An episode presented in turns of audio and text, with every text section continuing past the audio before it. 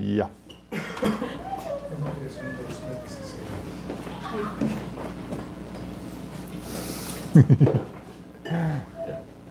ok chicos, hoy vamos a ver la sesión 2 de el taller de multiplicación. Vamos a comenzar con una oración chicos. Amado Padre Celestial, te damos gracias Padre por tu presencia en medio de nuestro Señor. Te pedimos que el día de hoy Señor, tu Espíritu Santo se mueva entre nosotros Señor, hablándonos, sembrando tu palabra en nuestros corazones Padre. Disponemos nuestros corazones, Señor, nuestra actitud para recibir de ti, Señor, y aprender de ti. Pedimos que tú hables a través de mí, Señor, que curas cualquier deficiencia de mi parte, Señor. Que tu mensaje se pueda transmitir con toda claridad, contundencia y el poder de tu Espíritu Santo, Señor. Y produzca los cambios que tú quieres realizar en nuestras vidas, Padre. Te lo pedimos en nombre de Jesús. Ok, chicos. La sesión 1 ya la vimos, vimos lo toda la travesía que hemos pasado para no perder la visión. Ahí algunos fueron ventaneados, chicos. Tampoco fue la vez pasada la, el intento ser exhaustivo con todos los que se integraron y demás. Eh, pero en este episodio, chicos, vamos a ver la necesidad y retomando lo que vimos la vez pasada, vimos que vienes a formar parte de la historia que Dios quiere entretejer aquí, chicos. Somos, algunos me han, me han escuchado comentar, somos víctimas del plan de Dios, chicos. Dios ha entretejido nuestras vidas y las ha puesto en los lugares, en las situaciones, en las circunstancias, en los contextos que ha permitido que nos una, que nos unamos en una misión. Por eso no es casualidad que nos conozcamos o que hayas dado con nosotros no es casualidad. De hecho, algunos episodios son muy, así, diosidencias muy impresionantes. Otros no tanto, pero no quita que sea de Dios. No es casualidad que de hecho está siendo preparado, capacitado en este lugar. No es casualidad que tengas el hambre de venir y aprender. Tampoco son casualidades tus luchas, tus conflictos que has enfrentado, la mayoría victoriosamente. Pero ¿qué tal? Muy intensos. Pero no es casualidad, chicos. Y todo forma parte de un plan maestro. Todo forma parte de un plan maestro. Aunque a veces no lo veamos con claridad, Dios siempre está trabajando y tiene una gran historia que está entretejiendo, chicos, en la cual está trabajando. Es una gran historia con diversos capítulos, con su introducción, su momento de tensión, su clímax, su desenlace y la entrada a lo que va a ser el siguiente capítulo. Sí. Tienes el caso, por ejemplo, de José, la problemática eh, que tenía con sus hermanos, ¿se acuerdan? Su, la venta, su venta como esclavo a Egipto, su acoso sexual que lo llevó a la cárcel. Y era Dios detrás de toda esa historia, entretejiendo cada detalle de ella para llevarlo a ocupar la principal posición de Egipto y así poder salvar a ese mundo de ese tiempo de, hambre que, iba a devenir. Era Dios tramando algo, chicos. También tienes el caso de Moisés. Su nacimiento es una, en una nación esclavizada. Su situación de niño en peligro de morir, rescatado por la hija de Faraón. Su adopción por la hija del Faraón. Deseo de, fallido de ayudar al pueblo de Israel. Su exilio por 40 años, ¿se acuerdan? al desierto era Dios entretejiendo su historia, preparándola para rescatar a Israel y convertirse en su líder durante el desierto, chicos. Era Dios entretejiendo eso, era haciendo Dios una obra maestra de la, de la historia de la vida de Moisés. Y así también tú.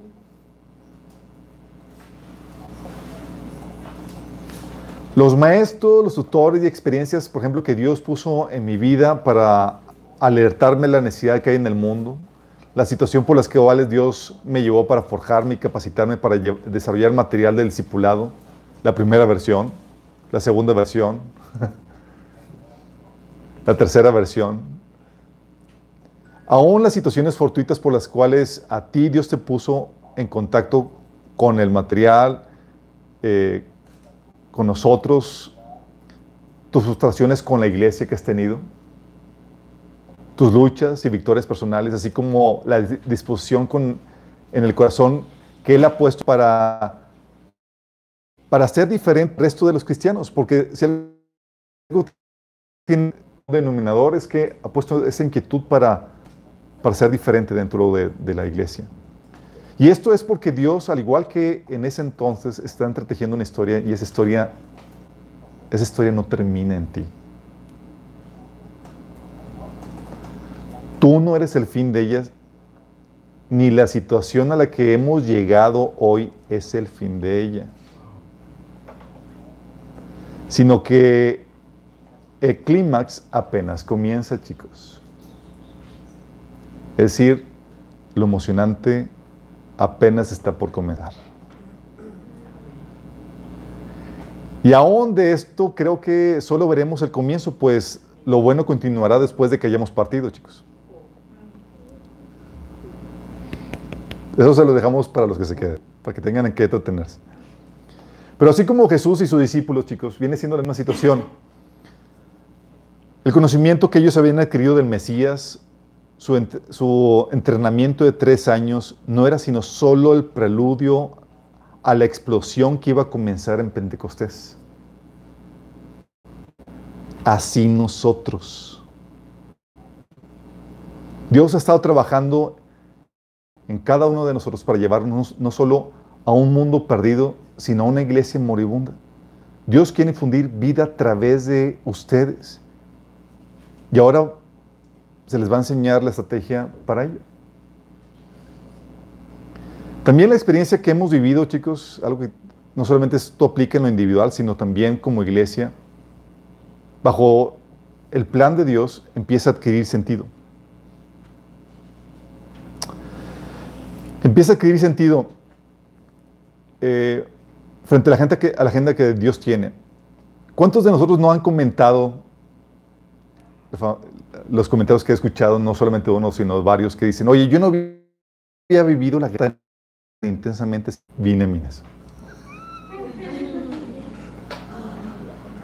Llegué y es como que los camotazos y los trancazos entraron, empezó duro, chicos.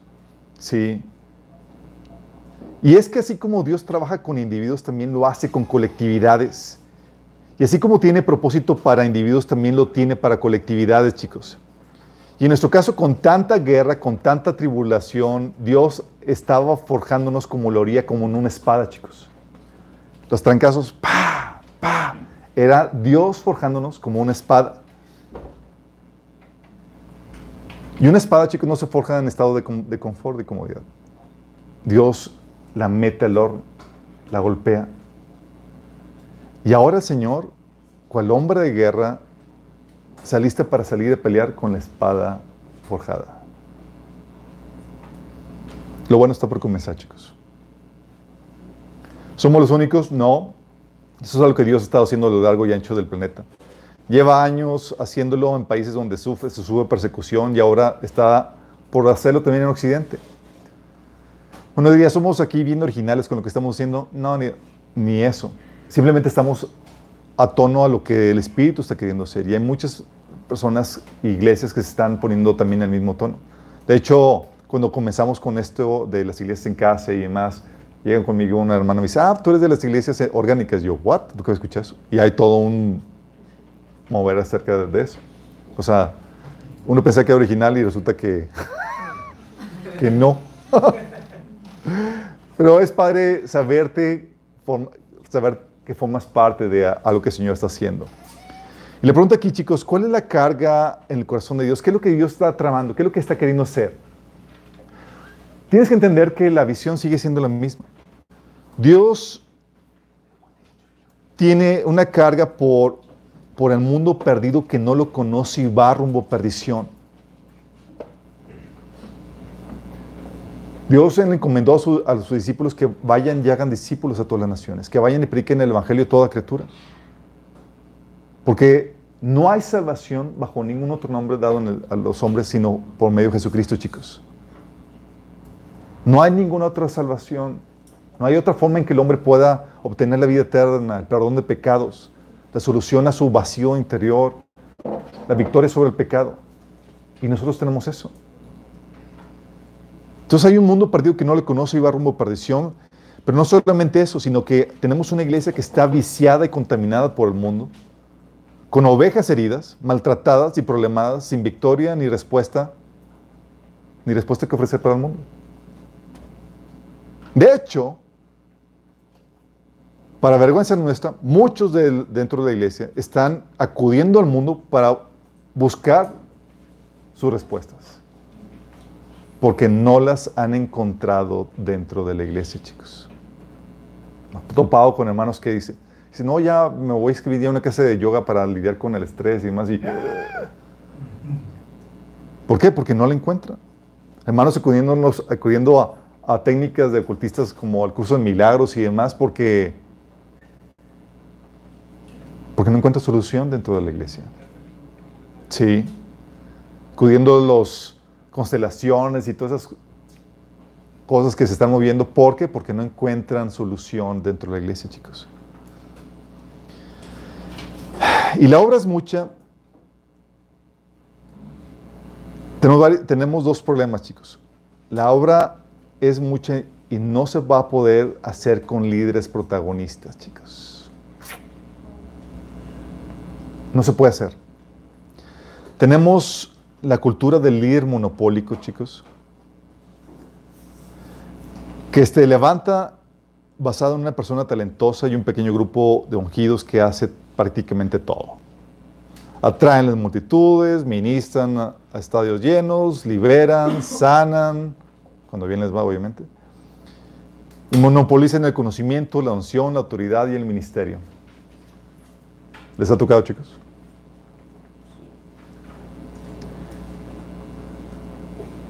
Y es lo que se maneja ahora, chicos.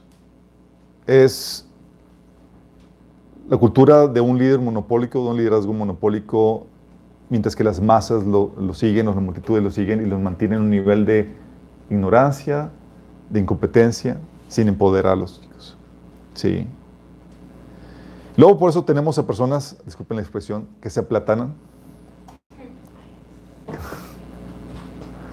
Que se aplatanan porque no se espera que ellas hagan algo o no se les permite. Sí. Que se sientan solamente a recibir y solo a recibir, chicos. Así es, tenemos órditos. O que nunca crecen porque se les alimenta de pura leche.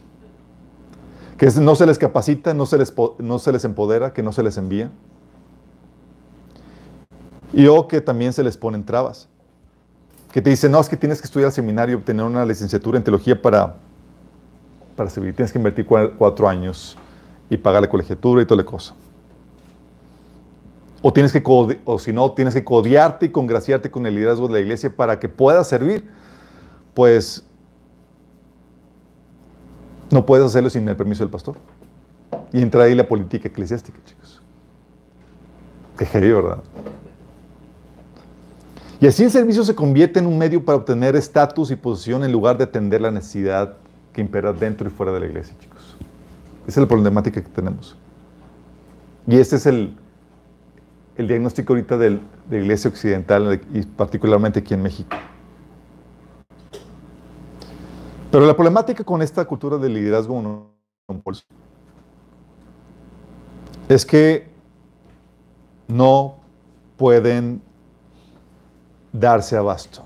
Es un modelo inviable. No se puede dar abasto. De hecho, tú tienes el caso, por ejemplo, con Moisés, que llegó al quiebre cuando intentó hacer esto. ¿Te acuerdas? Primero, fue advertido por su suegro. Vio lo, la tarugada que estaba haciendo, le dijo, no, no lo vas a, no vas a poder hacerlo. Éxodo 18, del 13 al 18 dice, al día siguiente Moisés ocupó su lugar como juez del pueblo y los israelitas estuvieron de pie ante Moisés desde la mañana hasta la noche. Cuando su suegro vio cómo procedía Moisés con el pueblo, le dijo, pero ¿qué es lo que haces con esta gente? ¿Cómo es que solo tú te sientas mientras todo el pueblo se queda de pie ante ti desde la mañana hasta la noche. Es que el pueblo viene a verme para consultar a Dios, le contestó Moisés. Cuando tienen algún problema, me lo traen a mí para que yo dicte sentencia entre las dos partes. Además, les doy a conocer las leyes y las enseñanzas de Dios. Pero no está bien lo que estás haciendo, le respondió el suegro. Pues tú te cansas, pues te cansas tú y se cansa la gente que te acompaña. La tarea es demasiado pesada para ti, no la puedes desempeñar tú solo. Qué heavy, ¿verdad? La tarea es demasiado pesada y no la puedes desempeñar tú solo. Esa fue la primera advertencia, pero la dejó pasar. No hizo nada Moisés, chicos. Siguió él con el monopolio, porque delegar, formar líderes y demás esto es otro bolote. Hasta que llegó el quiebre. Él sigue teniendo todo el pueblo. Siguió así con el recorrido. Y un episodio donde todo el pueblo se empezó, empezó a lloriquear, chicos. ¿Te imaginas tú como líder, este Moisés dando como líder, dando lo mejor, dejando a su familia y demás para ir por el pueblo y demás? Y después de que hiciste, te desgastaste, el pueblo llega y te reclama, es que no nos gusta la comida. Y todos se salieron de, de, sus tiendas de campaña ahí a lloriquear a la entrada. Es decir, para que me vean. O sea, ni siquiera voy a llorar en, privado. Órale, que Moisés vea que estoy triste por lo que hizo de sacarme de Egipto. Y dice números 11, del 10 al 12, Moisés escuchó que las familias del pueblo lloraban, cada una en la entrada de su tienda, con lo, que, con lo cual hacían que la ira del Señor se encendiera en extremo. Entonces, muy disgustado, muy disgustado, Moisés oró al Señor, si yo soy tu siervo, ¿por qué me perjudicas? ¿Por qué me niegas tu favor y me obligas a cargar con todo este pueblo?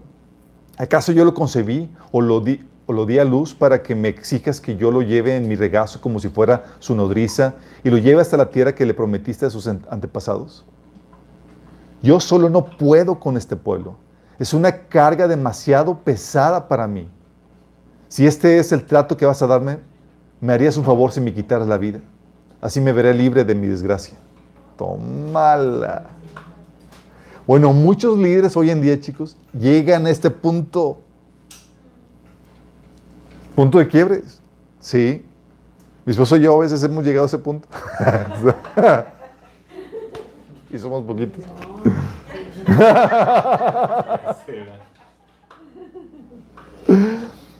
Pero líder atiende, la, es que el líder, chicos, atiende las necesidades y los problemas de la gente. Está para servir. Pero todas las, pero cuando eh, hablamos de que el líder atiende las necesidades y, problemas de la gente, estamos hablando de que toda la gente tiene problemas. Pues no son unos cuantos. Ah, pues solamente la gente problemada. ¿Cuántos son? No todos. Están aturadas con heridas, puertas abiertas, problemas de actitud, ignorancia, malos hábitos, pecados, etcétera, etcétera, etcétera. Y le cargas demasiado, chicos. Es demasiado, por eso los líderes de las iglesias grandes solo fungen como maestros o conferencistas, porque no se pueden dar abasto más que para atender a un pequeño grupo de personas, si es que. No puede. De hecho, alguien me comentaba aquí de una eh, iglesia aquí grande eh, en, la localidad, que desde el púlpito el pastor decía, es que yo no puedo ser tu pastor. No puedo pastorear. O sea, tú debes de ir directo al Señor. ¿Por qué? Porque si invita a que, ah, si tienen algún problema, yo aquí les ayudo. No. No, no, no, no, no. Mira, nosotros tenemos, somos un grupo pequeño. ¿Y cuántos grupos de WhatsApp tenemos, amor? Sí, cuando le hackearon a, le hackearon el, celular a, mi esposa, me, escribe mi cuñada, me dice, oye, saca a, Damaris de los grupos. Y yo, son, eran que ciento y cacho de, grupos. Y yo, todo el día ahí sacando. Luego añadíla de nuevo.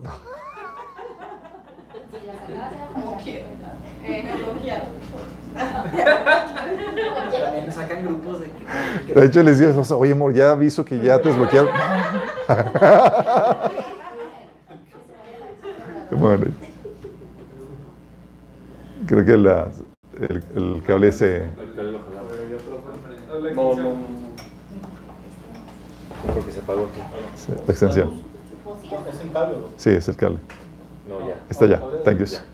Vamos a asegurarte que esté. Préndelo al máximo. Thanks. Tú, dices querer pastorear a todas. No puedes.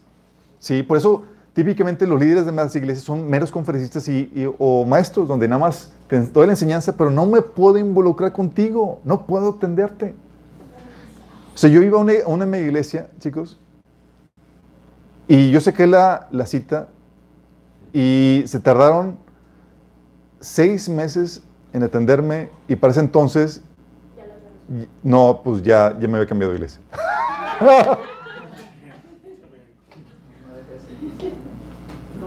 Sí. Y sí atendía, chicos, pero solamente unos cuantos. Sí. Luego por eso la gente, chicos, aborta la fe. Porque no los atendieron, no los pastorearon, no estuvieron al pendiente de sus pruebas. Y muchas veces eran crisis prevenibles, bien sencillas, que causaron la muerte espiritual de ellos. O sea, muchos cristianos mueren de gripa espiritual. Entonces, ¿qué pasó? Pues no, tuvo nadie, no hubo nadie que estuviera con ellos para ayudarles en las cosas más sencillas. Esto se hubiera solucionado con esto y aquello. Sí. Y los líderes que intentan aventarse el paquetote comienzan bien al inicio, como Moisés, pero luego terminan desgastados, quemados por el exceso de trabajo. Al punto de pedir a Dios que, mejor les quite la vida. Que ya, Señor, llévame. Qué heavy, ¿verdad? Con eso no quiero desanimarlos, chicos. Con eso nada más quiero decirles, la estrategia, chicos, del liderazgo, monopólico no funciona. ¿Sí? De hecho, o sea, tú lo ves con Moisés, como acabamos de ver, ya está Moisés, ya, Señor, no puedo con toda esta gente, es demasiado. Mejor quíteme la vida. Bueno, eso fue con Moisés. Jesús, al ver la necesidad, también vio que no podía solo. Jesús, chicos. Fíjate lo que dice Mateo 9 del 35 al 38.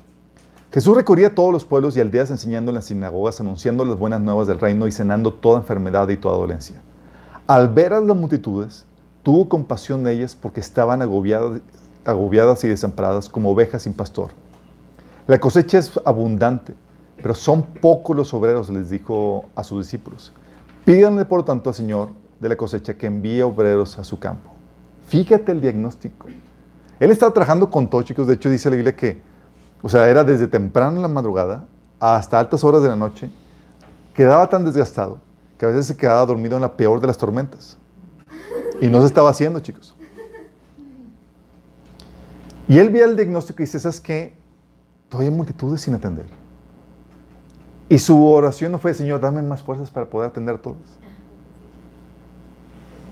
Porque estaba sirviendo al Señor con todas las fuerzas. Su oración fue, tampoco fue, hazme más talentosos. Su oración fue, manden, oremos para que Dios envíe más obreros. Y fíjate que eso se lo dijo a quién? A sus discípulos.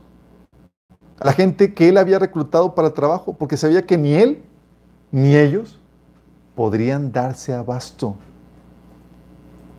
O sea, no, Jesús no dijo, bueno, aquí con ustedes ya la armamos, chicos. Los que alcancemos. no, dijo, chicos, es demasiado. O sea, vio a las multitudes, se vio a sí mismo, vio a los discípulos y dijimos, mm, mm, no más se baja el cerebro contigo. Vamos a tener que pedir por refuerzos. Y vamos a orar por obreros. Porque vio que el trabajo lo sobrepasaba que no era suficiente ni para su persona ni para su equipo de trabajo. Qué heavy, ¿verdad? Jesús reconociendo eso, ¿te imaginas la humildad de Jesús? Y esto es por qué, chicos, porque Jesús sabía que el verdadero pastoreo requiere un seguimiento que no se puede dar en condiciones de, de grandes multitudes. Sí, no se puede. Entonces, por un lado, es inviable por el exceso de trabajo que hay. Y porque el trabajo de un verdadero pastoreo, de un verdadero seguimiento, requiere un seguimiento personal que solamente se da en grupos pequeños, chicos. Sí, es demasiado trabajo. Pero también la otra problemática, chicos, es que el mercado es muy variado y tú muy limitado. Entonces, por un lado tenemos que la mies es mucha y los obreros son pocos. Y no se puede sacar ese trabajo con unos cuantos liderazgos talentosos y ungidos. Pero por otro lado, tú no puedes llegar a todos. El mercado, chicos, es demasiado variado. No podemos llegar a todos. Dios en su sabiduría ha limitado nuestra área de influencia. No fuimos creados para abarcar a todos los grupos, tanto dentro como fuera de la iglesia. Como diría Jorge Suez, no eres soldado para todas las batallas. Él quiso abarcar a, su mercado y lo rechazaron y a otros le abren la puerta de par en par y Dios envía a otros soldados para atacar el mercado que él no, que él no quisiera. Sí. Jesús, incluso cuando fue enviado, chicos, no fue enviado a todo el mercado. Mateo 15, 24 le dijo a la sirofenicia, no soy enviado sino a las ovejas perdidas de la casa de Israel. ¿Qué onda? Entonces Jesús no quería ganar a los gentiles. Sí, pero él fue enviado a las ovejas perdidas de Israel y esas ovejas perdidas que una vez encontradas iban a ser enviadas para ganar a la audiencia que él personalmente no iba a poder alcanzar. ¿Vamos entendiendo, chicos? Jesús fue enviado a los judíos. Pedro incluso fue enviado a los judíos y Pablo a los gentiles. Gálatas 2 del 7 al 9 entendieron esa segmentación de mercado ordenada por Dios, chicos. Dice Pablo que al contrario, los, grandes, los líderes de la iglesia comprendieron que Dios me había dado la responsabilidad de predicar el Evangelio a los gentiles, tal como le había dado a Pedro la responsabilidad de predicar a los judíos. Pues el mismo Dios que actuaba por medio de, eh, de, Pedro, el apóstol a los judíos, también actuaba por medio de mí, apóstol a los gentiles. De hecho, Santiago, Pedro y Juan, quienes eran considerados pilares de la iglesia, reconocieron el don que Dios me había dado y nos aceptaron a Bernabé y a mí como sus colegas. Nos animaron a seguir predicando a los gentiles mientras ellos continuaban su tarea a los judíos. Entonces, ¿sabes qué? Ustedes a los gentiles y nosotros a los judíos. Y así lo hacemos. Chicos, igual aquí. Mi mercado, por ejemplo, no son las mamás, las amas de casa aunque tenemos material para ayudarlas. Pero yo no les voy a llegar a ellas. Mi mercado tampoco son las chicas con problemas emocionales. Mi mercado tampoco son los estudiantes de universidades para ir a, abarcarlos, aunque tenemos material para todos ellos, chicos. Mi mercado ahorita, de hecho, ni siquiera son los inconversos. Y aún los del mercado de la iglesia no soy enviado todos. Hay muchos a quienes les caigo mal, chicos, de hecho.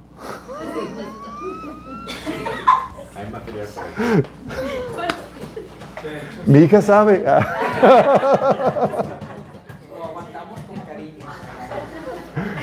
Ustedes me aguantan ellos. Pero si me, si me, me explico, chicos, no podemos llegar a todos. Y Dios tiene un soldado específico para atacar a un determinado grupo en particular, chicos. Sí. Hay un mercado al que tú tienes acceso al que yo no. Hay un grupo de necesidad al que yo no puedo llegar, pero tú sí. Hay gente que jamás me escucharían a mí, pero a ti sí. Hay gente que jamás escucharían mi tipo de mensaje, pero el tuyo sí. Hay gente que a quienes yo les caigo mal, a quienes tú les caes bien. Minas, de hecho, es una iglesia que se ha enfocado al cuerpo de Cristo, chicos. Y hemos abarcado solamente a un grupo dentro del cuerpo de Cristo. ¿A quiénes abarcamos, chicos? A los hambrientos que quieren así profundizar, a los cristianos que quieren profundizar en... Así es, a los raros. Los exiliados. Los exiliados, los, los cristianos nerds.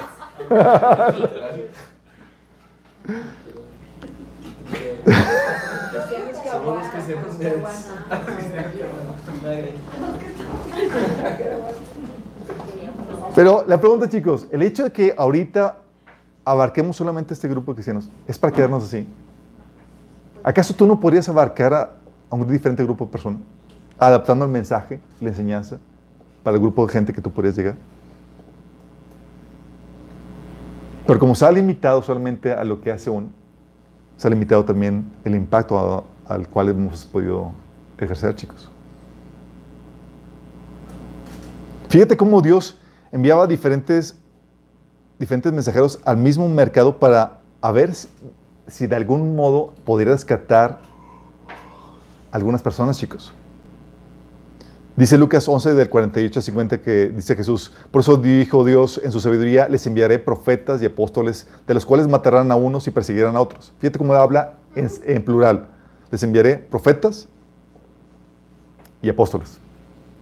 No les envía uno, les envía varios de diferentes tipos, chicos. Para ver, a ver, ¿cuál pega?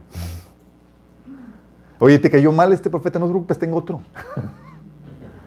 te cayó mal este apóstol, mira, te tengo acá más buena onda, frente. Para tratar de llegar. Fíjate la estrategia de Dios, cómo diversifica. De hecho, en Jeremías 36, del 1 al 8, tienes el caso también con Jeremías. Jeremías había sido retachado, el pueblo ya lo odiaban. Y lo que hace en ese pasaje es que dice, bueno, que ya Jeremías nomás no llega a este mercado. Bueno, pero Baruch, ahora Baruch, va a salir tu, estudio bíblico basado en las enseñanzas de Jeremías. A Jeremías no lo tragan, pero a ti, a ti sí te pueden escuchar. Y en ese pasaje ves cómo Jeremías envía a Baruch porque ya tenía las puertas cerradas. Estamos entendiendo la estrategia de Dios. Hay mercado al cual nunca voy a llegar.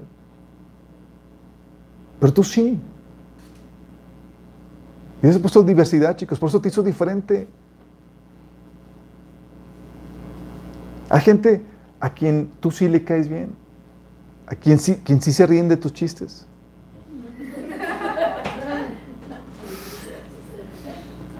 Mi esposa me dice, pues echamos, echamos broma porque la verdad mis chistes se me hacen buenísimos.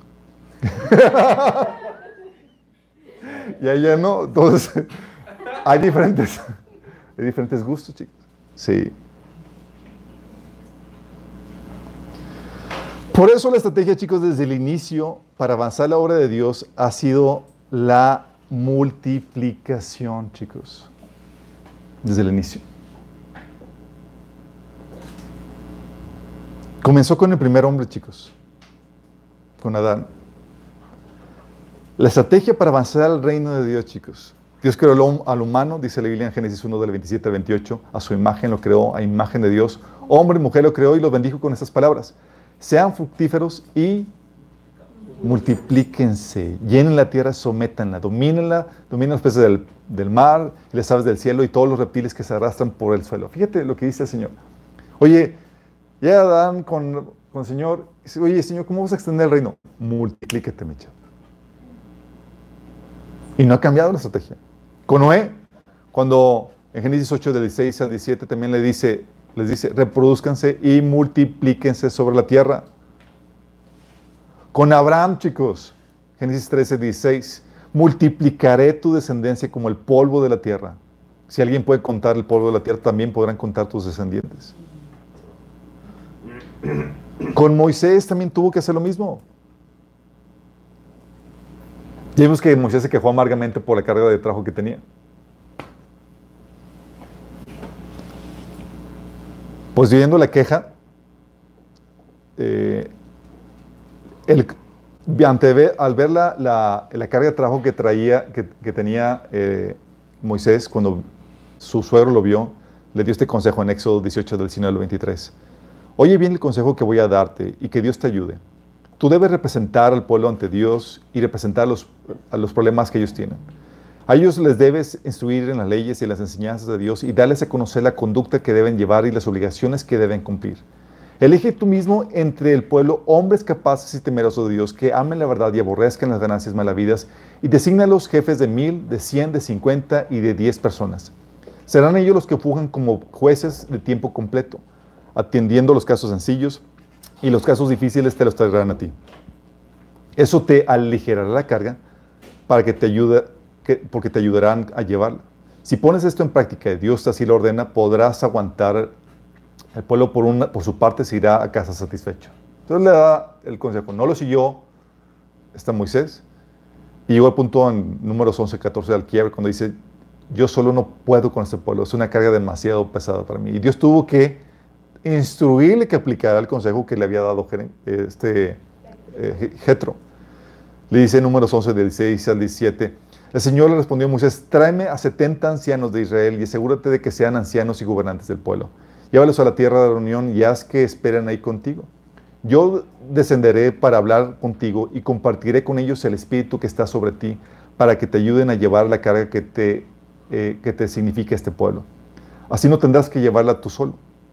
Juntó Moisés a 70 ancianos del pueblo y se quedó esperando con ellos alrededor de la tienda de reunión. El Señor descendió en la nube y habló con Moisés y compartió con los 70 ancianos el espíritu que estaba sobre él. Cuando el espíritu descansó sobre ellos, se pusieron a profetizar. Pero eso no volvió a repetirse. Dos de los ancianos se habían quedado en el campamento. Uno se llamaba el, Dad, el otro Medad. Aunque habían sido elegidos, no acudieron a la tienda de reunión. Sin embargo, el Espíritu descendió sobre ellos y se pusieron a profetizar dentro del campamento. Entonces un muchacho corrió a contárselo a Moisés. El Dad y Medad están profetizando dentro del campamento. Josué, hijo de Nun, uno de los siervos escogidos de Moisés, exclamó, Señor, Moisés, Señor mío, deténlos. Pero Moisés le respondió, ¿estás celoso por mí? ¿Cómo quisiera que todo el pueblo del Señor profetizara y que el Señor pusiera su espíritu en todos ellos? ¿Qué, eso? ¿Qué hizo aquí el Señor? Multiplicó el liderazgo, chicos, para poder ayudar a Moisés con la carga. Esa fue la solución. Impartió no solamente la enseñanza que Moisés tenía, sino el espíritu que había en él. También pasó lo mismo con Jesús, chicos. Jesús se multiplicó. De hecho, dice Isaías 60 y 53, 10, formaba parte del buen plan de Dios aplastarlo y causarle dolor. Sin embargo, cuando su vida sea entregada en ofrenda por el pecado, tendrá muchos descendientes. ¿Qué eso? El Señor multiplicándose, chicos, teniendo descendencia. De hecho, Jesús tuvo ese proceso, su proceso de multiplicación. Comenzó una temporada en su ministerio en la cual él estaba solo, chicos, haciendo esto. Y luego empezó con el proceso de reclutamiento. Mateo 4:19 le dijo a los primeros discípulos, síguenme y yo haré de ustedes pecador de hombres. Fíjate la, la estrategia de Jesús. Dice, sígueme para enseñarte cómo multiplicarte. Cómo tú te vuelves pescador de hombres. Cómo tú puedes tener, atraer más gente. Él atrayendo gente para que esa gente sepa cómo atraer más gente. También los apóstoles. De hecho, Jesús les había, había multiplicado también en ellos. Sabía que les había puesto el chip multiplicador dentro de ellos. Sabía que el Evangelio no iba a morir con ellos. Tal así que en Juan 17:20 decía, no te pido solo por estos discípulos, sino también por todos los que creerán por mí, por el mensaje de ellos. ¿Qué estaba diciendo el Señor? Te pido no solamente por los con los que multipliqué, te pido también por los que, por los discípulos con los cuales se van a multiplicar ellos. El Señor estaba considerando la multiplicación, chicos. Los apóstoles también. Los apóstoles estaban considerando que se iban a multiplicar. Eh, cuando Jesús les dijo que está orando que, que, eh, que, oraba no solamente por ellos, sino por los que también iban a creer por medio de ellos. También tú ves a Pablo y Bernabé en Hechos 14, 23 que nombraban ancianos en cada iglesia, chicos. Fíjate que ellos no posteriormente a todas las iglesias, ellos nombraban líderes, pastores. Ellos se multiplicaban. Dice, y con oración y ayuno encomendaron a los ancianos al cuidado del Señor con quien habían puesto su confianza. O sea, venían a iglesias y órale, a ponerle así se multiplicaban.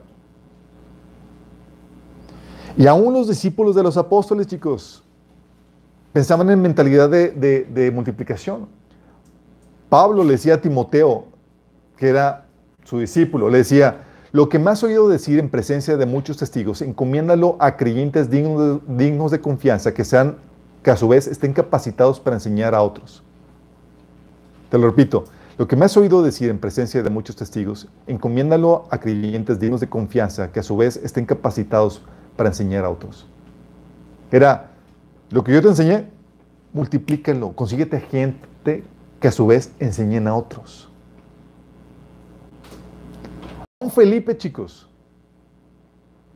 ¿Felipe era parte de los apóstoles? No. ¿Qué era? Era un día con chicos. Era, era un mesero. Se servía la comida, chicos. Y sin propina. Era voluntario. Y ese Felipe también tenía el chip multiplicador. Recibió el mensaje y era un mensaje que no se quedaba con él, sino donde quiera que iba, lo multiplicaba. En Hechos 8, del 4 6 decía, los creyentes que se esparcieron predicaban la buena noticia acerca de Jesús a donde quiera que iban. Fíjate, los discípulos, de los discípulos, a donde quiera que iban, ¿qué hacían? Se multiplicaban. Y Felipe era uno de ellos. Dice, Felipe, por ejemplo, se dirigió a la ciudad de Samaria y ahí le contó a la gente acerca del Mesías. Las multitudes escuchaban atentamente a Felipe porque estaban deseosos de oír el mensaje y ver las señales milagrosas que él hacía. O sea, te platica de cómo tenían el chip multiplicador los discípulos de los discípulos, chicos. Y te pone el ejemplo de Felipe, que abrió las iglesias de Samaria. Aún discípulos desconocidos, chicos, tenían el mismo chip, que no se mencionan, ni sabemos quiénes fueron. Dice la Biblia en Hechos 11 del 19 al 21, los que habían sido dispersados a causa de la persecución que se desató por el caso, el caso de Esteban llegaron hasta Fenicia, Chipre y Antioquía, sin anunciar a nadie el mensaje excepto a los judíos. Sin embargo, había entre ellos algunas personas de Chipre y de Sirene que al llegar a Antioquía comenzaron a hablarles también a los de, habla griega, anunciándoles las buenas nuevas acerca del Señor. ¿Quiénes eran? Ni idea, chicos. Pero si ellos tenían el chip multiplicador, oigan, este mensaje no puede quedarse conmigo nada más. Vamos a extenderlo. Dice, y el poder del Señor estaba con ellos y un gran número de eh, creyó y se convirtió al Señor. ¿Qué no? Y es así como se multiplicó el cristianismo, chicos, porque cada persona que recibía el mensaje sabía que tenía la encomienda de replicarlo. Pero luego empezaron a ponerse bloqueos en la multiplicación, que es lo que el, enemigo teme. El enemigo quiere hacerte estéril y quiere hacer la iglesia estéril. Entonces se ponen bloqueos, chicos. Un bloqueo, por ejemplo, es la competencia y el celo ministerial. Uf. Porque aquí cuando tienes el celo ministerial, chicos, no se trata de edificar el cuerpo de Cristo. No se trata de atender la necesidad. Se trata de engrandecer tu ministerio para tu gloria. ¿Tú cómo lo ves? Fíjate, ves el caso del celo ministerial, lo que produce el celo. En números 11, del 16 al 17, dice, el Señor descendió en la nube y habló con Moisés y compartió con los 70, y compartió con los 70 ancianos el espíritu que estaba sobre él. Entonces descendió y descendió los ancianos empezaron lo que sería un, mini pentecostés para ellos. Empezaron a profetizar. Sí, Dios los embistió de poder para poder ejercer su oficio. Dice, pero, pero eso no volvió a repetirse. Dice, dos de los ancianos habían quedado en el campamento. Uno se llamaba Eldad y otro Medad. Aunque habían sido elegidos, no acudieron a la tienda de reunión. Sin embargo, el Espíritu descansó sobre ellos y se pusieron a profetizar dentro del campamento. Entonces un muchacho corrió a contárselo a Moisés. El dad y Medad están profetizando dentro del campamento. Josué, hijo de Nun, uno de los siervos escogidos de Moisés, exclamó, Moisés, Señor mío, deténlos.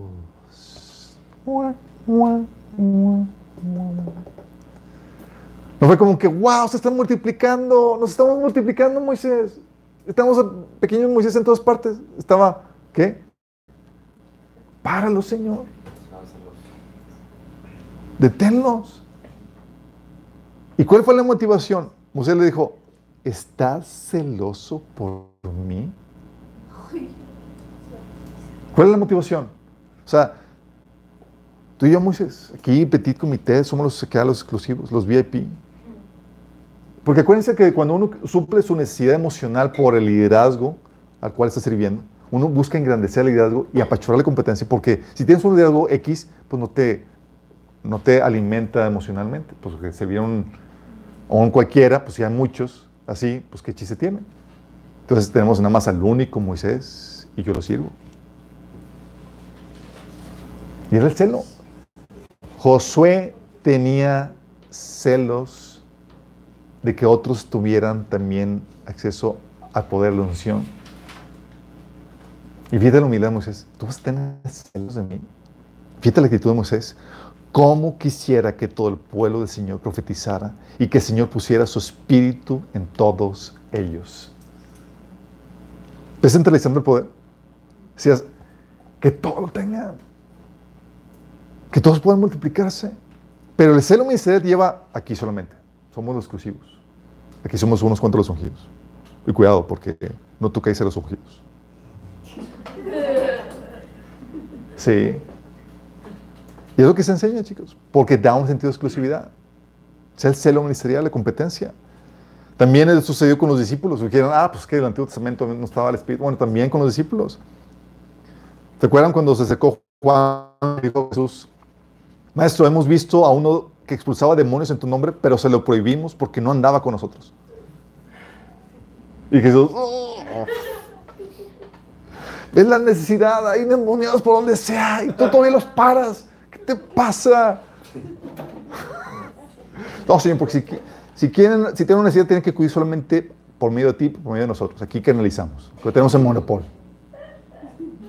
¿Están interesados en la necesidad, chicos? Están dando. Están interesados en, en ser los únicos, los exclusivos. La exaltación ministerial. Por eso te encuentras a líderes bloqueando gente que quiere servir. Quieren, gente que quiere abrir su grupo estudio bíblico o que líderes que le cierran la puerta porque, amenazan su estrellato.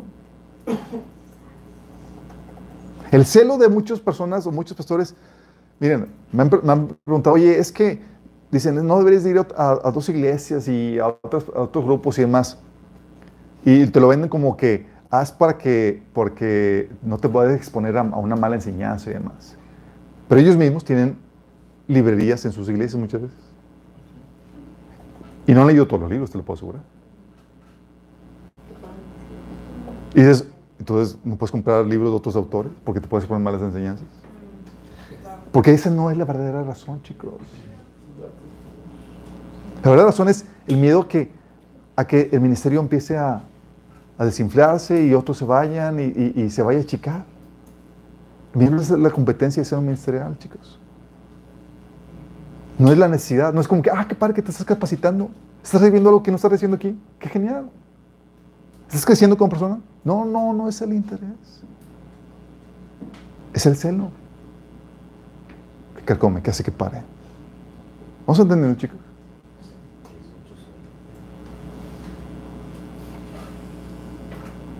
Y todos somos propensos a eso, chicos. Sí. Aquí a veces no ha pasado. Al inicio, chicos, cuando decían, no, si estamos sirviendo y estamos yendo a servir a otra iglesia, y es como que, uy, cuando uno está en la carne, pega. Sí.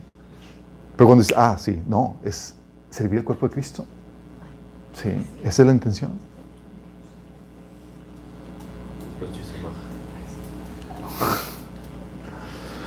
También lo que bloquea la multiplicación, chicos. Bueno, con la centralización de la autoridad de la iglesia, chicos, se empezó a bloquear esto. ¿Sí? Ya no cualquiera podía predicar el Evangelio. Ya no era como el inicio, cuando la iglesia se empezó a institucionalizar y empezó a fusionarse con el imperio. De hecho, tal así que la iglesia vendía los puestos, chicos. De tan control tenía. O sea, tú no podías servir al Señor a menos que pidas permiso a la iglesia y con cash. ¿Sí? Y así ha pasado, chicos, con incluso en la iglesia protestante. Me ha tocado hermanos que me decían, no, es que yo quería servir toda la cosa, hasta, hasta le hablé al, pastor para, para eh, ofrendarle unas vacaciones en la playa. No era yo, chicos, a mí nunca me han hablado para eso. Pero estoy abierto, chicos, si quieren, alguien se pone su corazón. ¿Por qué, chicos? Porque era adquirir el monopolio, es como que no puede ser nada sin, sin militarización. También está la desacreditación del mundo, chicos. ¿Cómo que la desacreditación del mundo? Cuando te enseña, no puedes, por ejemplo, porque no eres pastor. ¿Quién eres tú para hacer esto? ¿Quién te nombró pastor? Gálatas 2.6.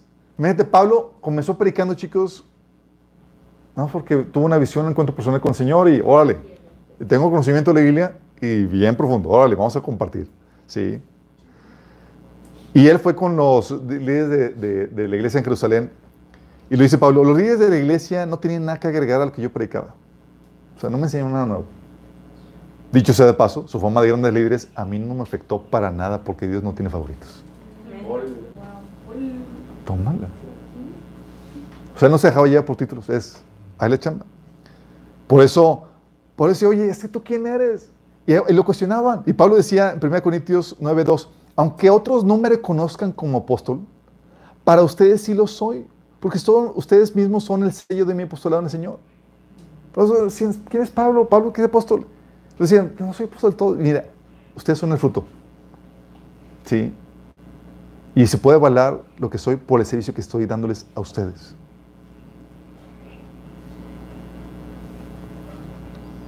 Sí.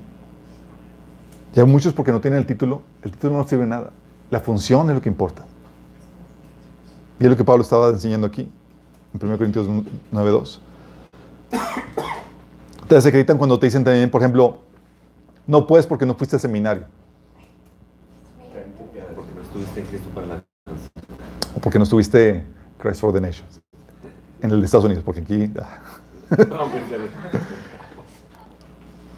Pero fíjate lo que dice la Biblia. ¿Quiénes Dios utilizaba? Hechos 4:13.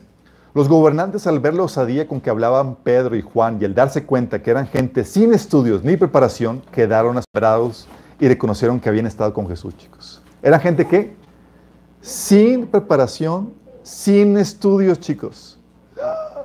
La versión Reina Valera dice gente del vulgo. ¿El qué? Vulgo. ¿Dónde viene la palabra vulgar?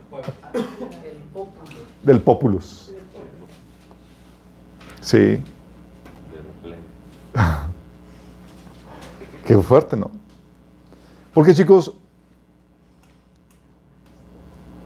lo que ellos hacían para capacitar a la gente, chicos, eran el único seminario que había era la que proveía el líder de la iglesia. Punto. Pablo decía en 2 Timoteo 2.2, lo que más he oído decir en presencia de muchos testigos, encomiéndalo a creyentes dignos de confianza que a su vez están capacitados para enseñar a otros. ¿Cuál es su seminario, chicos? Lo que me enseñó mi líder, eso lo transmitimos. Esa es la única enseñanza. Sí, de hecho, chicos, lamentablemente, o sea, continuando con esto, es los líderes se formaban solo con la capacitación que ofrecía el pastor o el anciano. No procedía, no acudían a, ninguna escuela formal, chicos. Con esa informalidad se creció, se, extendió el, cristianismo, chicos. Lamentablemente, ahora resulta, chicos, que los lugares donde se desconvierten los cristianos es en los seminarios. Muchos cristianos apasionados por el Señor, van y estudian, y en la escuela, en el seminario, hay maestros liberales eh, que no creen en las escrituras, eh, en la inspiración de las escrituras, que algunos ni siquiera creen en Dios y demás, y terminan desconvirtiéndose. Así, chicos. Que según esto van a prepararse para ser el Señor y terminan aniquilados. ¿Por qué? Porque vas para un conocimiento, un grado de conocimiento básico y quieres capacitarte para tener un mayor conocimiento para enseñar a la gente, llevarlo a Cristo y ayudarle a crecer, ¿verdad? Entonces vas con ese conocimiento así mínimo a un seminario que te va a atacar con todo lo que tienen para tu fe, no vas a sobrevivir. Sí. Y resulta que gente que ha ido al seminario, a ese tipo de seminarios donde según esto van a aprender al Señor, tienen que reformarse por medio de un discipulado aparte. Qué grueso. Otro, entonces te dicen, te escriben, no, no puedes porque no, has ido al seminario. Y ahorita ya, de hecho, estás peligroso. Es como que fuiste al seminario. ¿A cuál? Pero todavía se tiene ese estigma, chicos. También está la otra, la otra de que el mundo te dice, por igual te juzgan, dices que no, no puedes porque no tienes edad, estás bien chavo. ¿De quién entre ustedes, chicos, por el chavo?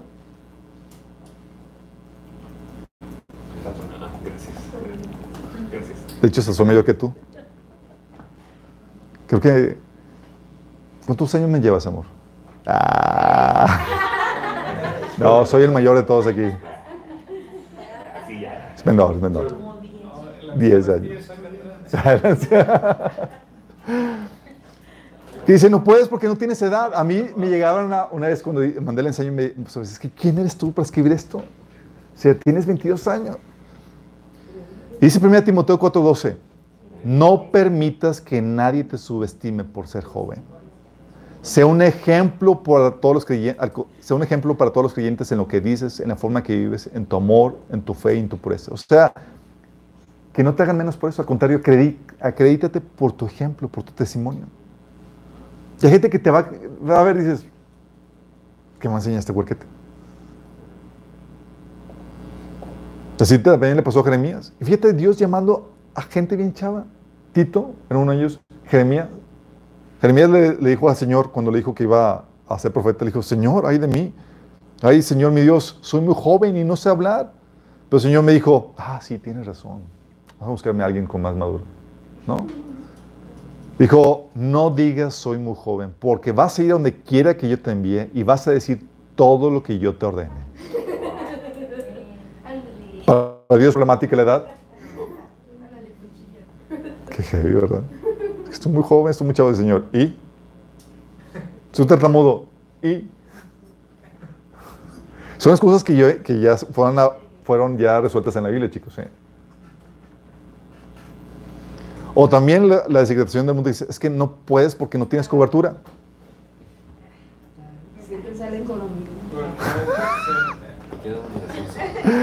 Gálatas 5:13. Pues ustedes, mis hermanos, han sido llamados a vivir en libertad, pero no usen esa libertad para satisfacer los deseos de la naturaleza pecaminosa. Al contrario, usen la libertad para servirse unos a otros por amor. ¿Eres libre para servir al prójimo por amor? Qué grueso. O sea, cuando dice que eres libre, no requieres permiso. Cuando el Señor le dijo, eres libre para comer todos los frutos excepto este. Adán no tiene que permiso. ¿De ese fruto? Ya, dije que sí. De este otro también sí. ah, top dos menos aquel. ¿Qué versículo utilizan para el tema de la cobertura? Cero. El único versículo de sométese a los pastores, pero no te dicen que te enseñan que los pastores tienen autoridad limitada y no te dicen los límites. ¿Por qué se refieren con cobertura? Cobertura, te enseñan, el concepto de cobertura es el concepto que te dicen que no puedes servir a Dios sin el permiso del líder espiritual. Servir a Dios en cualquier área. Y el líder se refiere típicamente al pastor o líder de la iglesia. Todos tienen siempre, tipo la misma mentalidad que tenía la iglesia católica en la medio.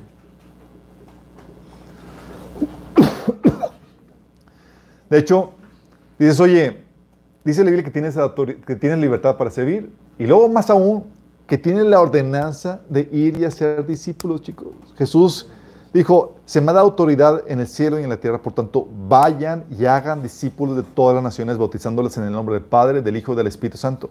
Enseñen a los nuevos discípulos a obedecer todos los mandatos que les he dado. Y chicos, ¿y donde manda capitán? ¿No gobierna marinero? ¿Qué autoridad te ha dado? ¿Quién el Señor me dio la ordenanza de ir y a ser discípulo. Sí. De hecho, Pablo enseñaba en Romanos 12, del 6 al 8, que si tenías un don, que lo ejercieras con libertad. Que Dios nos ha dado ah, dones diferentes para hacer bien determinadas cosas y dice, si tienes tal, ejércelo. Si tienes tal, ejércelo. Y te incentivaba eso. Por eso, con esta mentalidad, con este chip de libertad, por eso Felipe, en medio de la persecución, no está preocupado de que, chin, o sea, me, estoy aquí, no tengo un permiso para abrir un grupo o predicar la palabra. Está, ¿Tú lo habías preocupado? No, dice, los creyentes que se esparcieron predicaban la buena noticia cerca de Jesús, donde quiera que iban, chicos. sabían que no tenían que pedir permiso y no fueron enviados, no fueron como que, a ver, todos los misioneros vengan acá, vamos a poner manos y vamos a enviarlos. Ellos salieron en plan de huida por la persecución que había venido, chicos. Y a donde quiera que iban, chicos, predicaban las buenas. ¿Bajo cobertura? Qué grueso. Sin permiso. Sin permiso. Qué. Felipe tenía permiso de ir a abrir la iglesia en San María. ¿En San María? ¿Felipe tenía permiso de abrir la No. ¿Los de Antioquía? Entonces el Evangelio se extendía sin la cobertura. ¿Sí? Por gente que tenía el chip, que se veía que tenía la libertad y la responsabilidad de cumplir la gran comisión, chicos. Qué beso, ¿no? También se bloquea por la sobrecomplicación del asunto, chicos. Te dicen, no, es que necesitas un auditorio, necesitas un grupo de alabanza, no, necesitas una casa bien arreglada. No, es que necesitas mucho tiempo. Y hemos puesto tantas trabas como las que ahora se ponen hoy en día para casarse, chicos, muchos. No es que tengo que tener refri, carro, casa, cama, eh, hasta la colegiatura de los niños que todavía no tengo.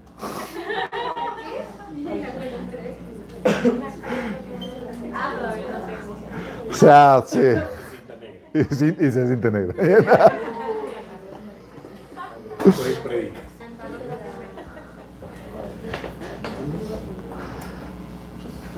Chicos, y esas mismas trabas ponen para tratar, para abrir un grupo de estudio o una iglesia en casa, chicos. Y la iglesia se juntaba, era de lo más sencillo, chicos, sin, sin ninguna complejidad. Se juntaban en casas, a veces en catacumbas, en el prado, en la montaña, en la playa. No tenían ninguna problemática. No, como que chin, los micrófonos, el celular o la alabanza y las bocinas y es X. Sabían que era lo, básico, lo esencial, y lo demás, pues ya si se tenían, pues lo, iban añadiendo, pero no se complicaban, chicos. Pues como Jesús en la barca. Como Jesús. Sí, oye, pues no tengo el auditorio, pues aquí ole, me armo, estás en la playa, aquí me, me improviso un auditorio. Sí. Entonces a veces nos sobrecomplicamos el asunto. Recuerdo como uno de los obstáculos para mentales que tenía para abrir la iglesia era pues, el local, típicamente, porque como abrir una iglesia en casa. El no, el nombre y luego ya lo tenía, pero... Ah. pero oye, la, el, las bocinas para la alabanza, el grupo de alabanza... comenzamos con una, una tele que compramos bien... Eh, era una tele bien, era una tele loca, tenía un DVD, cuando usaba DVD, integrado. Y, y estamos en la avanza y se abría el DVD y se cerraba. Y no, así, todo, y cambiaba, y cambiaba de tele a, modo DVD y más. Entonces, era, era un reto concentrarte. Era así como que se, se preocupan aquí por la. No, es que voy en medio desafío. No, no, no, te daba los sustos de que tenía. Y luego por todos cuando invitabas a gente, recuerdo una vez una, una una amiga de, de, Estados Unidos se quedaba muy nice y demás. Y pues vamos a cantar, vamos a la, la avanza. Y empieza a suceder ese show ahí con la tele. y así que yo, tú concéntrate en el Señor, no te preocupes. La tele Todavía la tenemos por si alguien quiere utilizarla para su... No, ya no supe qué, qué pasó con ella. Pero a veces lo sobrecomplicamos, chicos. También la, que bloquea la multiplicación, chicos, es cuando recibes solo para ti. Por egoísmo o por madurez, chicos. Imagínate qué hubiera pasado si los discípulos se hubieran quedado con el Evangelio para ellos mismos. O sea, el impacto de Jesús hubiera trascendido. No, nada más llegó a los discípulos y se quedó ahí. Ellos no, no multiplicaron nada. Tú y yo, ¿dónde hubiéramos quedado, chicos? ¿O qué hubiera pasado si los judíos se hubieran quedado con el Evangelio para ellos mismos y no lo hubieran extendido a los gentiles?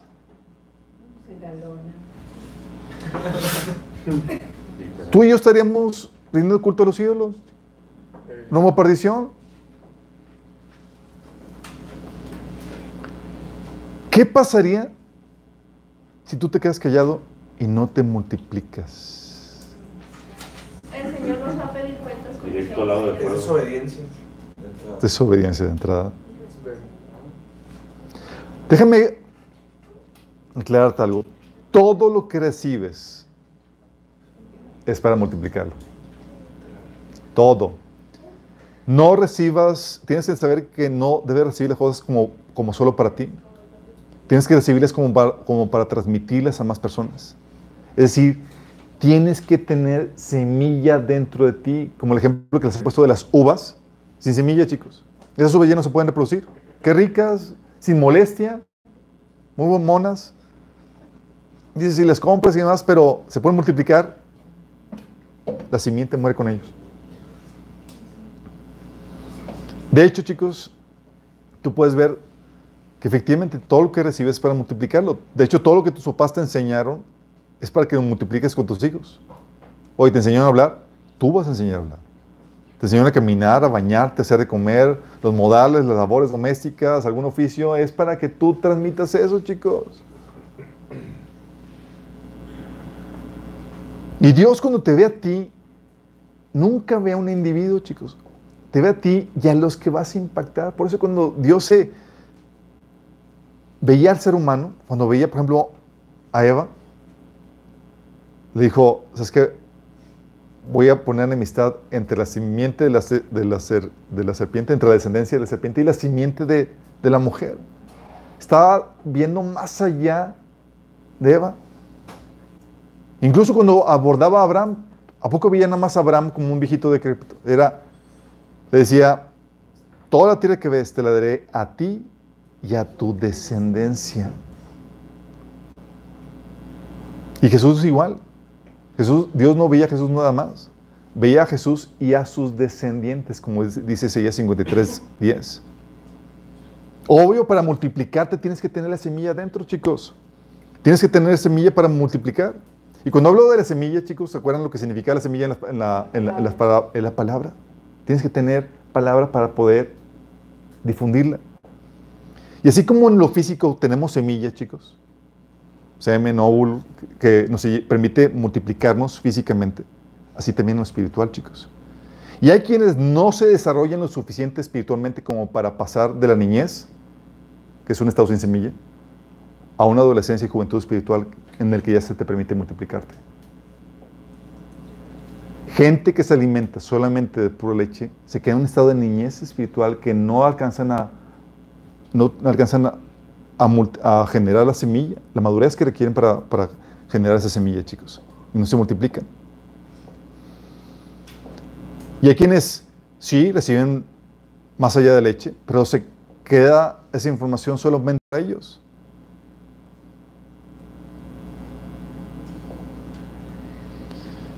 Y eso sucede muchas veces porque no son comisionados.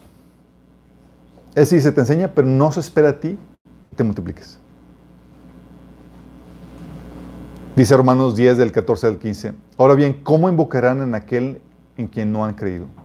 ¿Y cómo creerán en aquel de quien no han oído? ¿Y cómo oirán si no hay quien les predique? ¿Y quién predicará sin ser enviado? Así está escrito. Hermoso es recibir el mensajero que trae buenas nuevas. ¿Quién predicará sin ser enviado? Bueno, déjame decirte, chicos, nosotros sí esperamos eso de ti. Por eso, a los que han recibido la, administración de sanidad emocional, a los que recuerdan, ¿qué les decimos? El propósito de la administración es para que sepas cómo se hace individual, que lo sepas hacer como bien y que lo sepas hacer como consejero para que cuando llegue el tiempo tú lo puedas llevar a cabo con otras personas. Es decir, para que te multipliques. Decir, para que no nos traigas más chamba, sino que podamos distribuirla. Pastor, aquí te traigo otro herido. para que tú puedas llevar a cabo eso. Sí. Y muchos están chonchos, espiritualmente listos y robustos para multiplicarse, pero no quieren dejar, quieren mudar al sótano de la casa de sus papás. Pero piensan que no es para ellos.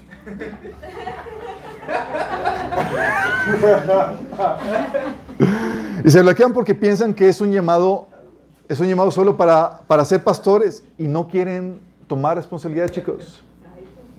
Sí. Y es aquí donde tienes que entender esto, chicos. Dios quiere, la estrategia de Dios es la multiplicación. Dios quiere multiplicarse a través de ti. Por eso es, oye, y algo que me fascina es que muchos aquí han venido con ese chip de vengo aquí para entrenarme, para poder dar. Si no vienes con ese chip, más vale que te lo cambies, porque para eso vienes. Como decía un pastor amigo mío, me decía, el asiento en el que estás es una catapulta. Y aquí tengo el botón para enviarte.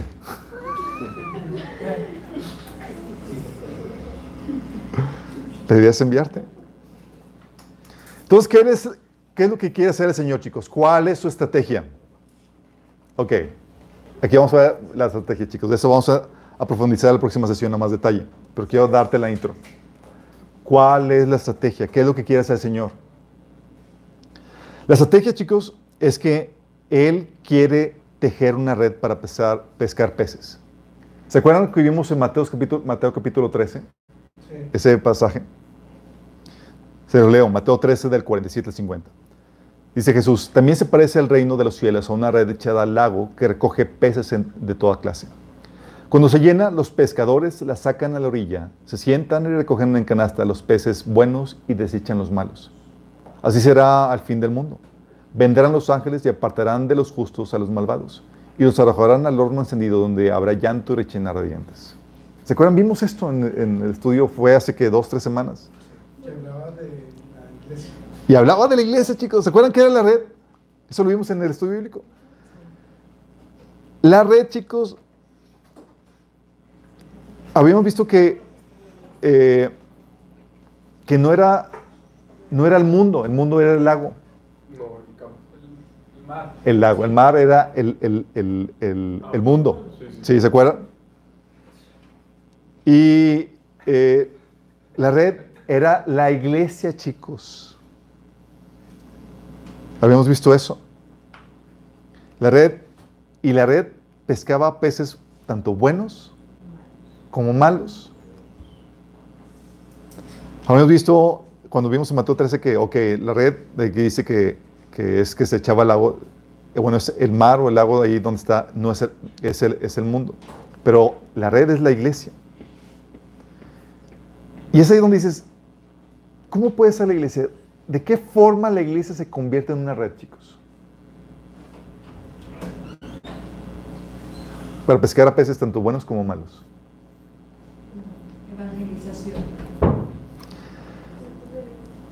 La red, chicos, es el conjunto de reuniones y actividades ofrecidas por la iglesia a las que los peces se integran. Lo repito, la red es el conjunto de reuniones y actividades ofrecidas por la iglesia a las que los peces se integran. En otras palabras, la red son reuniones de estudio bíblico ofrecidas por la iglesia a la gente que se integra.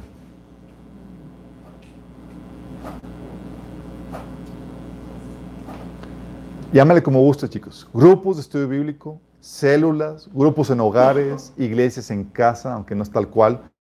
Las iglesias comienzan siempre, típicamente, con estudios bíblicos, chicos, en casa. Y muchos son peces malos, pero están dentro de la red, chicos. Fíjate en esto, dice, ahí en esta parábola vimos que pesca peces buenos y peces malos, pero están dentro de dónde? De la red. Vimos que la red son las reuniones y actividades ofrecidas por la iglesia a los peces que se integran. Muchos son peces malos, pero están dentro de la red y se les mantiene, lo habíamos discutido, ¿por qué se les mantiene dentro de la red? Se necesita para afilar a los demás peces. Para afilar los demás peces. Porque se podrían convertir en buenos peces. ¿Se acuerdan que hemos visto eso? Oye, ¿por qué dejarlos?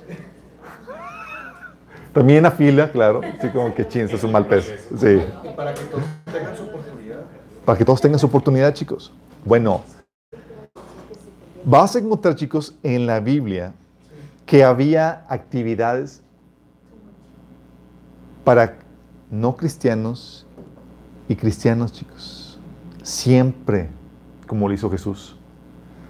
Jesús tenía actividades para los incrédulos. ¿Qué hacía para los incrédulos, chicos?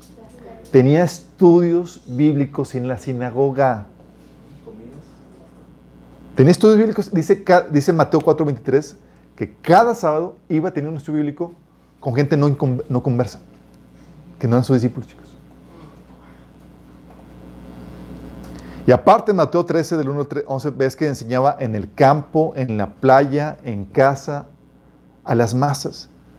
A quienes les hablaban parábolas, no les daba lo pesado, les daba algo tranqui, a modo de entre- entretenimiento. ¿Por qué, chicos? Porque de ahí salían los discípulos, Los interesados. los interesados. Pero yo tenía la red, ya la había construido.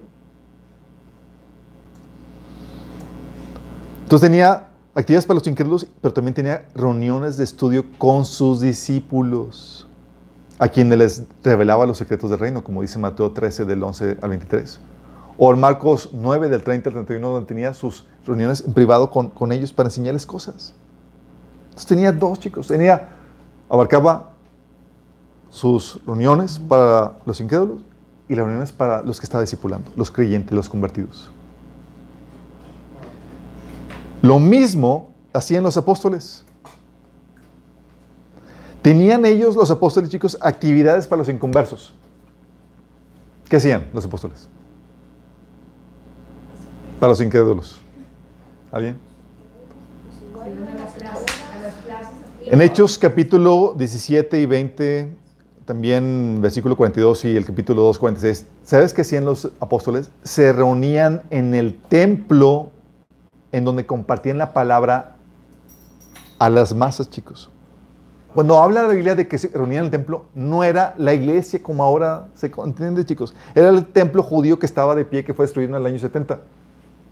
En donde se reunían los judíos y donde utilizaban como auditorio para compartir la palabra. Y de ahí los corrían y de ahí los encarcelaban. Era su lugar donde tenían sus estudios bíblicos. Oye, ¿voy a estar estudio? Sí, yo voy a estudio a las 5 de la tarde. ¿Dónde? En el templo, claro. Sí. Y era para llegar a gente no cristiana, chicos. Y dice la Biblia que se reunían en el templo para audiencia no cristiana. Y también tenía actividades para los que ya eran discípulos, chicos. ¿Dónde se reunían? En casas. Entonces la red, chicos, abarcaba peces malos y a peces buenos. ¿Vas captando? Dice la Biblia que compartían a ir eh, en casas para los convertidos. Porque de estas multitudes salían aquellos interesados en ser discípulos, en formar parte de la iglesia, chicos. Igual que con Jesús, chicos. ¿Dónde crees que Jesús sacó a los 70? Sí, ¿dónde crees que salieron los, los 120?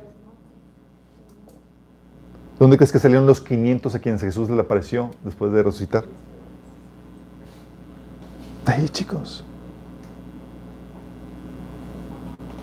¿Vamos entendiendo? Pablo, chicos, también tenía eso. Pablo tenía estudios bíblicos con los inconversos, eran estudios evangelísticos. Tenía estudios bíblicos con los inconversos. Tú ves, en Tesalónica abrió un estudio, duró tres semanas, todos los días, para un estudio. ¿Cuál es el tema? Para inconversos. Escatología, chicos. ¿Saben escatología para inconversos? Un tema que causa morbo, dice ya, de que este va a ser el gancho. Órale. Sí. Tú ves a los de Berea. Abrió un grupo de estudio bíblico para llevarlos, por medio de las escrituras, al conocimiento de Cristo. Y también establecía reuniones para conversos, que eran ya lo que era la iglesia, chicos. En Hechos 13, 43, Hechos 14, 21, 25 mencionas que a los que se convertían los agrupaban en iglesias y nombraban ancianos. Vamos entendiendo la estrategia, chicos. Era estudios para conversos y estudios para los conversos que querían ser discipulados. ¿Vamos entendiendo? De hecho, chicos, así comenzó Minas.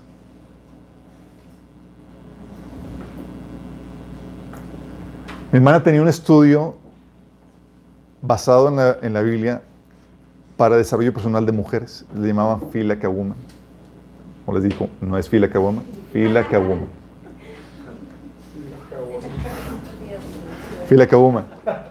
Por la rola de que. Esa es la de. ¿Y qué pasaba, chicos? Era un estudio light en donde, basado en la Biblia, trataban temas de superación personal para mujeres. Era un tema light, chicos. Era basado en, estudios y light para alcanzar a gente no cristiana. ¿Vamos? Y se reunían en Starbucks y demás. Ya los interesados, ¿sabes qué hacía mi, eh, que hacía eh, mi hermana? Habría otro grupo que se convertía en una célula de estudio bien... O era una célula de estudio para llevarlas a un proceso de discipulado, chicos. De esa célula surgió Minas. ¿Vamos captando?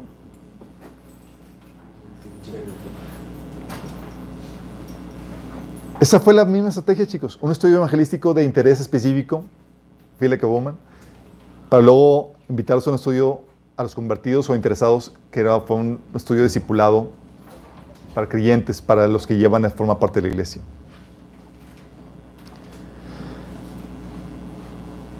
Aquí el problema, chicos, es que Minas se ha enfocado solo en la formación de creyentes.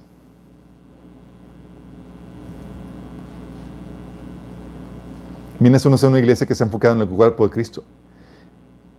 Y solo tenemos material para cristianos, chicos. Para hacerlos bien chonchos. Pero esto no debe ser así. Tenemos que abrir actividades para alcanzar a una, a mayor audiencia, a una audiencia no cristiana, a una audiencia incluso para cristianos babies y demás, que no son interesados, que, pero que ahí podrían salir futuros líderes. Tenemos que seguir con el ejemplo que hizo Jesús o los apóstoles, Pablo y demás, chicos. Pero no puedo hacerlo solo.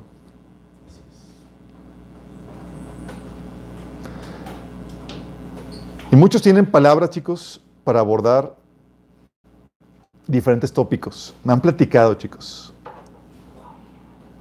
que en reuniones que tienen con amigos y más salen temas ganchos y que los prenden. Háblame más de eso y más. Temas donde, oye, que empiezas a hablar de, problemáticas y tú tienes respuestas y les das diciendo que dice Dios y están, wow, interesados y más.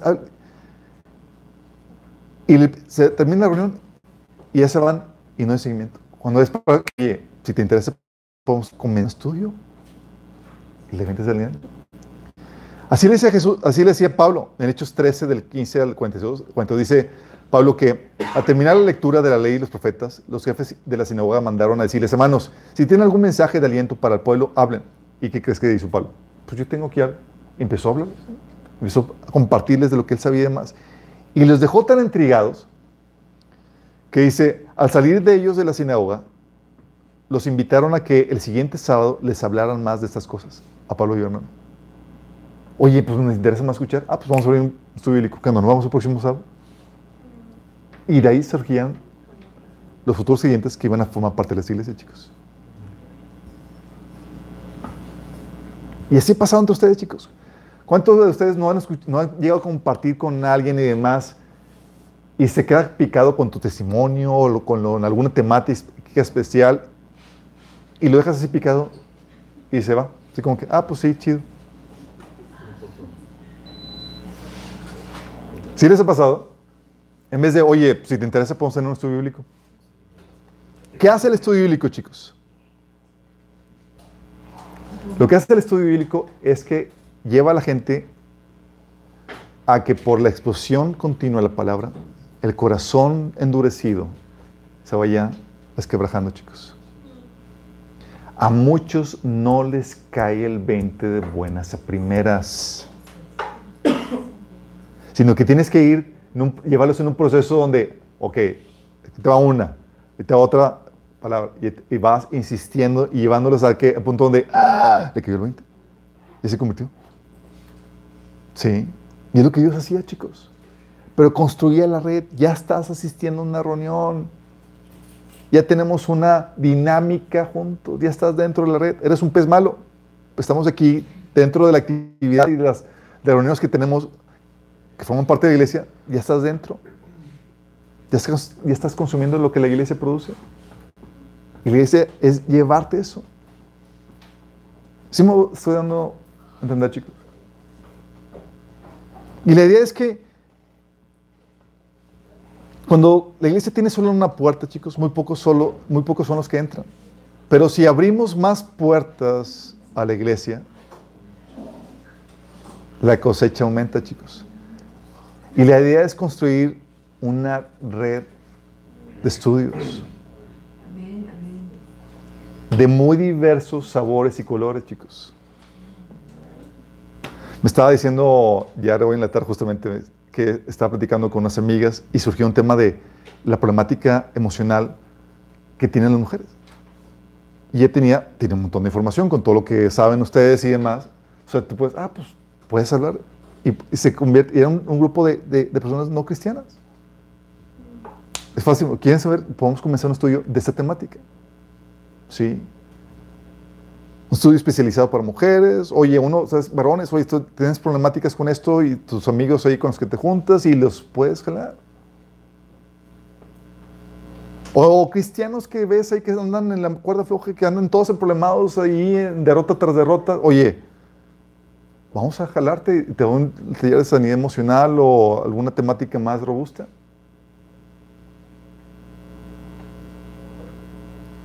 Hay material, chicos para aventar. Pero la idea es que tú no te puedes quedar con lo que has recibido para ti mismo. Tú puedes multiplicarte, pero tienes que saber la estrategia. Y esa es la que vamos a adentrar en la próxima semana. ¿Oramos? Sí. Amado Padre Celestial, te damos gracias, Señor, por tu palabra que nos da sabiduría, entendimiento y revelación, Señor, en cuanto a cómo llevar a cabo este proceso de multiplicación, Señor. Te pedimos que en los próximos días, en las próximas semanas, Señor, tú sigas hablando a nuestros corazones por medio de nuestros tiempos personales contigo, Señor, y también por medio de este taller, Señor. Te pedimos, Señor, que pongas en nuestros corazones, Señor, tus deseos, Señor. Que abran nuestros ojos para ver la necesidad alrededor nuestro, Señor. Y que nos lleves a responder a ella, Señor. Para que podamos, Señor, llevar a cabo la gran comisión que tú nos has encomendado, Señor. Ayúdanos, Señor, en este proceso. Te lo pedimos en nombre de Jesús. Amén.